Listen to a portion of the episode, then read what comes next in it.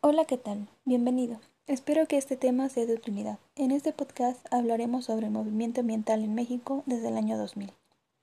Como sabemos, tanto los movimientos sociales como las organizaciones de la sociedad civil son espacios que permiten la participación ciudadana en lo público de manera colectiva. Aunque el gobierno mexicano se acercó a la postura ambientalista en algunas materias, los dirigentes políticos siguieron políticas contrarias a mantener la ecología pues consideraron más importantes otras metas. El movimiento ambientalista en México carece de la fuerza política para obligar a los políticos a tomar medidas estrictas para proteger el ambiente. Han sido capaces, sin embargo, de ejercer alguna influencia en el camino de la política ambiental mexicana. Y lo que es muy importante, las asociaciones ecologistas han progresado en el nivel social desde 1980. Se obtuvo la participación de la comunidad en proyectos de restauración ecológica, mejorando la calidad de vida en varias áreas, sin contar con el apoyo del gobierno. Gradualmente, el movimiento ambientalista está emergiendo como una importante fuerza social y política en México. A continuación menciono algunos de los movimientos en México. Como primeros movimientos encontramos el movimiento de conservación y medio ambiente que inicia a principios del siglo XX, en este podemos conocer la lucha de los movimientos contra las plantaciones de madera o para la producción de pulpa de papel para la explotación.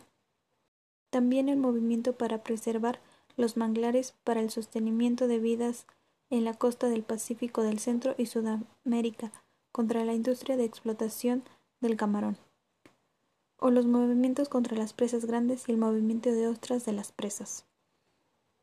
También encontramos los movimientos de desarrollo sustentable y el de justicia ambiental, el ecofeminismo, ecología profunda, ecología política indígena, movimientos sociales ambientales y el TLCAN.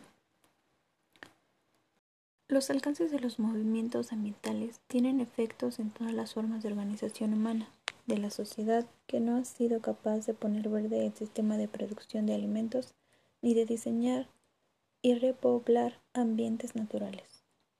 Actualmente los movimientos sociales han trascendido y su orientación está en la persecución objetiva de sus ideales por un bien común en la sociedad donde residen. Cualquier movimiento en cualquier parte del mundo se ha beneficiado en los últimos años del Internet y sus herramientas tecnológicas.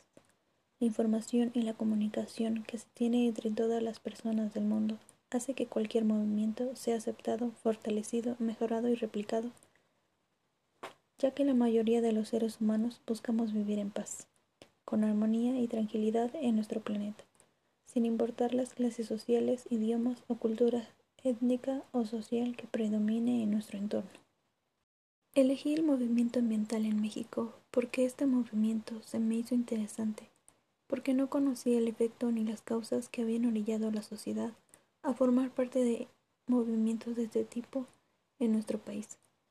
Desconocía que en años anteriores la sociedad había impulsado y luchado para dar fin a pequeñas atrocidades contra nuestro sistema ecológico.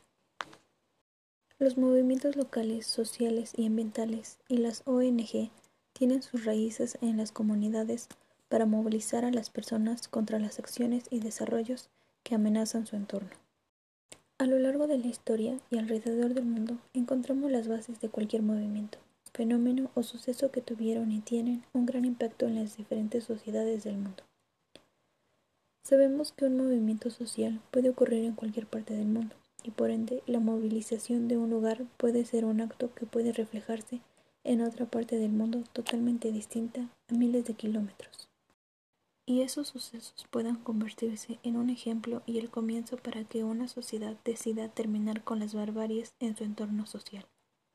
Ahora sé que los movimientos sociales ambientalistas nacen de las quejas ciudadanas contra quienes abusan del medio ambiente y se fortalecen con el movimiento democrático y por los acuerdos paralelos sobre el trabajo y la salud en los tratados comerciales internacionales. La educación ambiental siempre tiene que estar presente en el día a día de cada ciudadano, pues con base a lo interior me di cuenta de que la construcción de un movimiento social es un proceso complejo. También carecer de la cultura de preservar el medio ambiente se relaciona con situaciones históricas de pobreza, marginación, etc.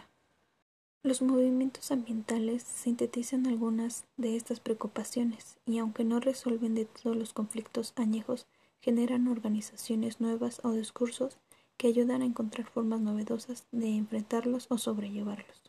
Después de que la población empezó a presenciar los efectos de una cultura sin responsabilidad social, comenzó a buscar una conciencia ecológica nueva, que dio paso a los existentes proyectos agrícolas y de conservación del bosque, creados y manejados por originarios del lugar.